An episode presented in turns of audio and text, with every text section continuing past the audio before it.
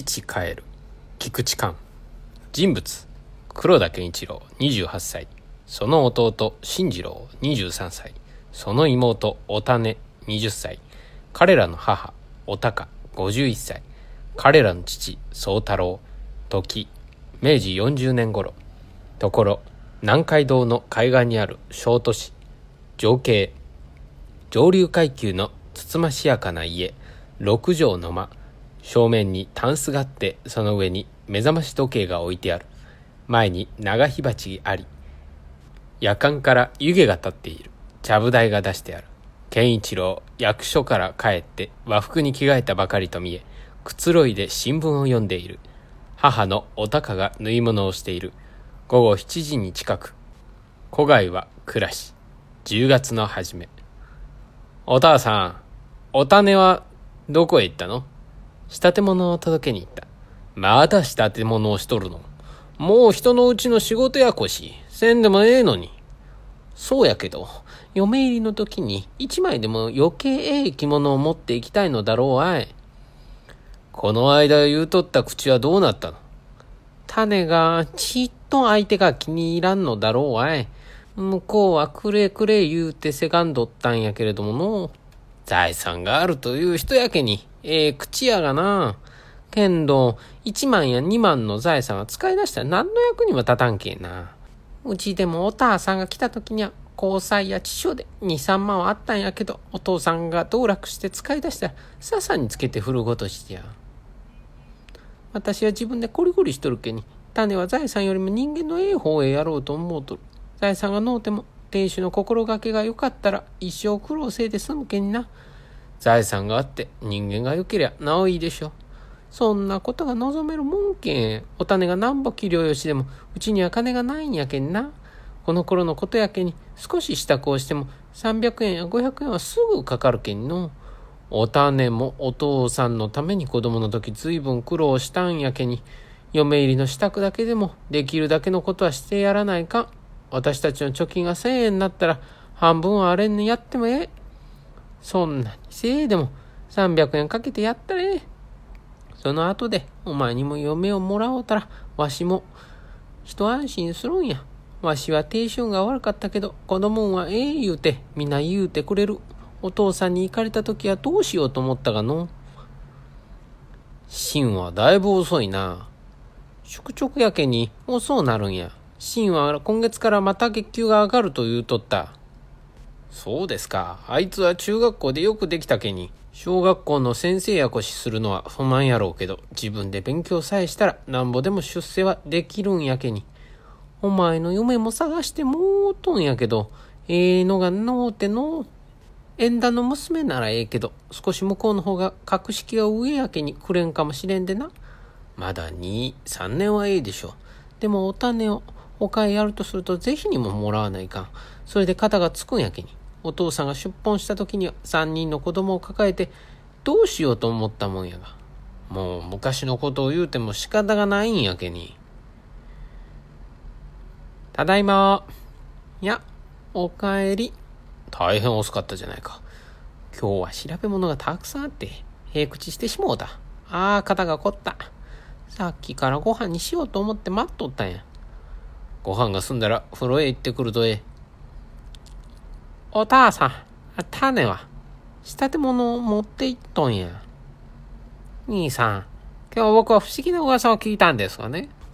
杉田校長が古神町でうちのお父さんによく似た人に会ったと言うんだそうね。おー。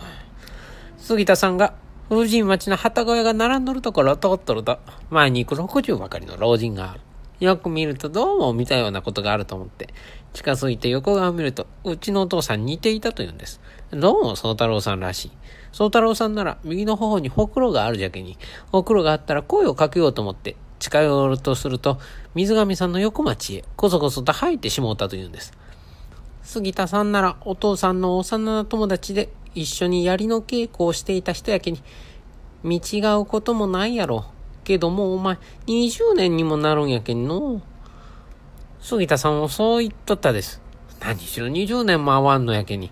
しっかりしたことは言えんけど、子供の時から付き合うた宗太郎さんやけに。まるっきり見違えたとも言えん言うてな。じゃあ、杉田さんは言葉をかけなかったのだね。ほくろがあったら名乗るつもりで言ったのやって。まあ、そりゃ杉田さんの見違いやろうな。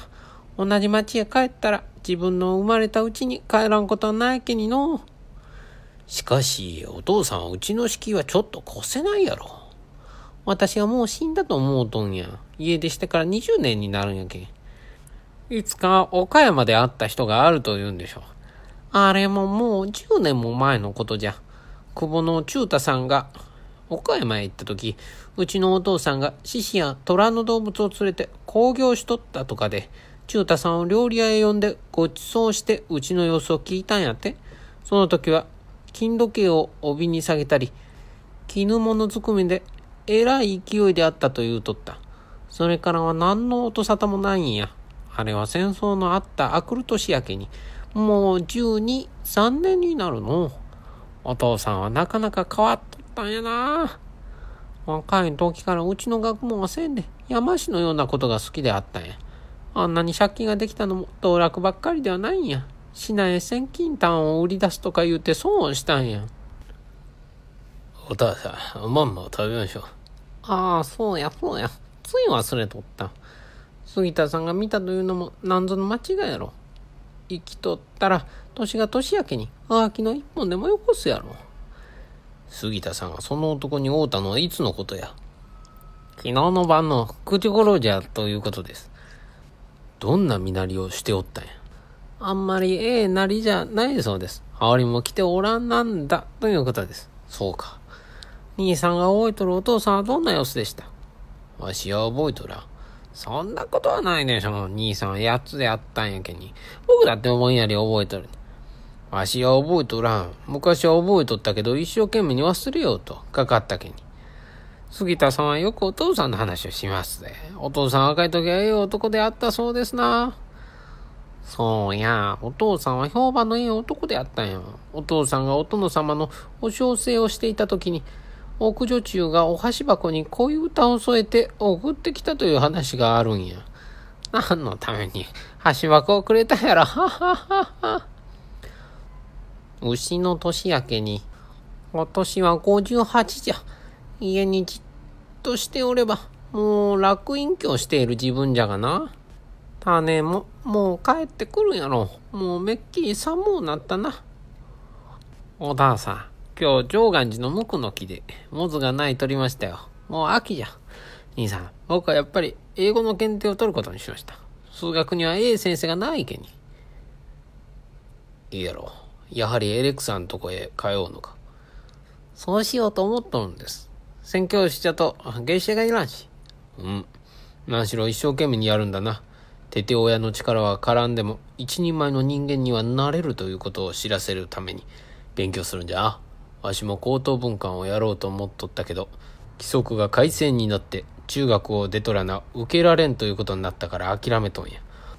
お前は中学校を卒業しとるんやけに一生懸命やってくれないかん。ただいま遅かったのまた次のものを頼まれたりなんかしとったもんやけに。さあ、ご飯を食べ。兄さん、今帰ってくるとな、うちの向こう側に年寄りの人がいて、家の玄関の方をじーっと見ているんや。うん。どんな人だ？暗くてわからなんだけど、背の高い人や。誰かいるかい？いや、誰もおらん。あの人が家を出たのは、ほんの3日後であったんや。お父さん、昔のことはもう言わんようにしてください。わしも若い時は恨んでいたけども、年がよるとなんなしに、心が弱なってきてな。ごめん。はい。おたかはおらんかの？へえ。おたかか。まあ、お前さんかエロ変わったの。まあ、達者で何よりじゃ。子供たちは大きくなったやろうな。大きくなったとも、もうみんな立派な大人じゃ。上がっておりませ。上がってもええかい。ええとも。お父さんですか。僕は新次郎です。立派な男になったな。お前に別れた時はまだろくに立てもしなかったがお父さん私が種です女の子ということは聞いていたがええ気量じゃな。まあお前さん何から話してええか子供もこんなに大きくなってな。何より結構やと思うとんや。親はなくとも子は育つというがよう言うてあるな。ははははお前さんケンもシンもようできた子でな。ケンはな20年の年に普通文化いうものが受かるしシンは進学校へ行っとった時に3番と下ったことがないんや。今では2人で60円も取ってくれるしお種はお種でこんな器量よしやけにええところから口がかかるしな。それは何より結構なことや。わしもし5年前までは人の2 30人も連れてずっと巡業して回っとったんやけどもな。暮れで見せ物小屋が丸焼けになったためにえらい損害を受けてな。それから何をしても思わしくないわ。そのうちに追い先が短くなってくる。女房このいるところが恋しゅうなってうかうかと帰ってきたんや。追い先の長いこともないものやけに皆よう頼むぜ。さあ健一郎その杯を一つさしてくれんか。お父さん近頃はいい酒も飲めんでの、うん、お前だけは顔に見覚えがあるわ。さあケンやお父さんがああおっしゃるんやけにさあ久しぶりに親子が会うんじゃけに言おうってんな。じゃあ信じろ。お前一つ杯をくれ。はあ。やめとけ。刺すわけはない。何を言うんやケンは。僕たちにテテ親があるわけはない。そんなものがあるもんか。何言うと俺たちにテテ親があれば八つの年に蓄光からお母さんに手を引かれて身投げをせいでも済んどるあの時お母さんが誤って水の浅いところへ飛び込んだればこそ助かっているんや。俺たちにテテ親があれば10の年から救助せいでも済んどる。俺たちはテテ親がないために子供の時に何の楽しみもなしに暮らしてきたんや。信じろ。お前は小学校の時に墨や紙を買えないで泣いていたのを忘れたのか。教科書さえ満足に買えないで写本を持って友達にからかわれて泣いたのを忘れたのか。俺たちにテテ親があるもんか。あればあんな苦労はしとれやせん。しかし兄さんお父さんが大ちゃんあ俺やっているんやけに大抵のことは我慢してくれたらどうです。お母さんは上司やけにどう思っとるか知らんが。俺にテテ親があるとしたらそれは俺の仇じゃ。俺たちが小さい時にひもじいことや辛いことがあってお母さんに不平を言うとお母さんは口癖のようにみんなお父さんのせいじゃ。恨むのならお父さんおらめと言うていた。俺にお父さんがあるとしたらそれは俺を子供の時から苦しみ抜いた敵じゃ俺は銃の時から県庁の救助をするしお母さんはマッチを張るしいつかもお母さんのマッチの仕事が一月ばかりなかった時に親子4人で昼飯を抜いたのを忘れたのか。俺が一生懸命に勉強したのはみんなその敵を取りたいからじゃ。俺たちを捨てていった男を見返してやりたいからだ。テテ親に捨てられても一人前の人間にはなれるということを知らせてやりたいからじゃ。俺はテテ親から少しだって愛された覚えはない。俺のテテ親は俺が8つになるまで家を外に飲み歩いていたのだ。その挙句に不義理な借金をこさえ情報を触れて出奔したのじゃ。女房と子供3人の愛を合わしてもその女にかなわなかったんじゃ。いや俺のテテ親がいなくなった後にはお母さんが俺のために預けておいてくれた16円の貯金の通い帳までなくなっておったもんじゃ。ししかし兄さんお父さんあの通りあの通りお年を召しておられるんじゃけに信じろお前よくお父さんなどと空々しいことが言えるな。身も知らない他人がひょっくり入ってきて俺たちの親じゃという宝とですぐに父に対する感情を持つことができるんか。しかし兄さん肉親の子として親がどうあろうとも養うていく。義務があるというのか。自分で散々面白いことをしておいて年がよって動けなくなったと言うて帰ってくる。俺はお前が何と言ってもテテ親はない。信じろお前は生みの親に対してよくそんな口が聞けるの。生みの親というのですか。あなたが産んだという健次郎は20年前に実行で死んでいる。あなたは20年前に父としての権利を自分で捨てている。今のわしは自分で築き上げたわしじゃ。わしは誰にだって世話になっておらん。ええわ出ていく。俺だって2万や3万の金は取り扱うてきた男じゃ。どんなに落ちぶれたかというて食うくらいなことはできるわ。えらい邪魔したなああお待ちませ兄さんが嫌だというのが僕はどうにかしてあげます。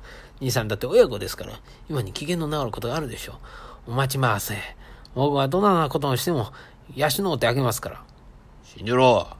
お前はその人に何度世話になったことがあるのか俺はまだその人からげんこつの一つや二つはもらったことがあるが、お前はチリ一つだってもらってはいないぞ。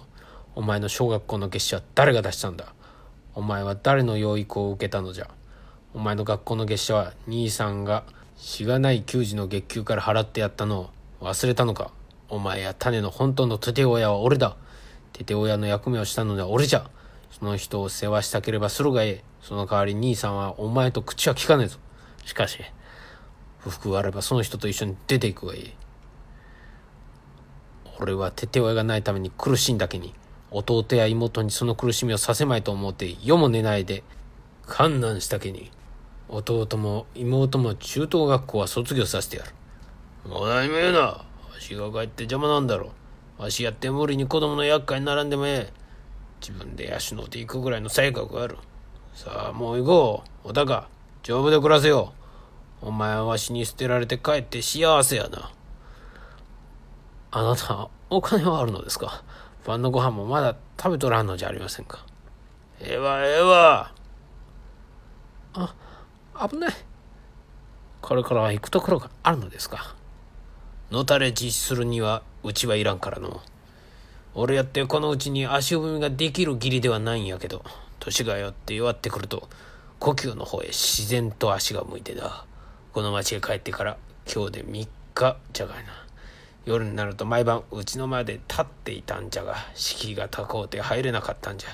しかしやっぱり入らん方がよかった。一文なしで帰ってきては誰にやってバカにされる。俺も50の声がかかると国が恋しくなって、せめて1000と2000とまとまった金を持って帰ってお前たちに詫びをしようと思ったが、年がよるとそれだけの働きもできんでな。まあええ、自分の体ぐらい始末のつかんことはないわ。健一郎、兄さん。シ行って父さんを呼び返してこい。南の道を探したが見えん、北の方を探すから兄さんを来てください。何見えん見えんことがあるものか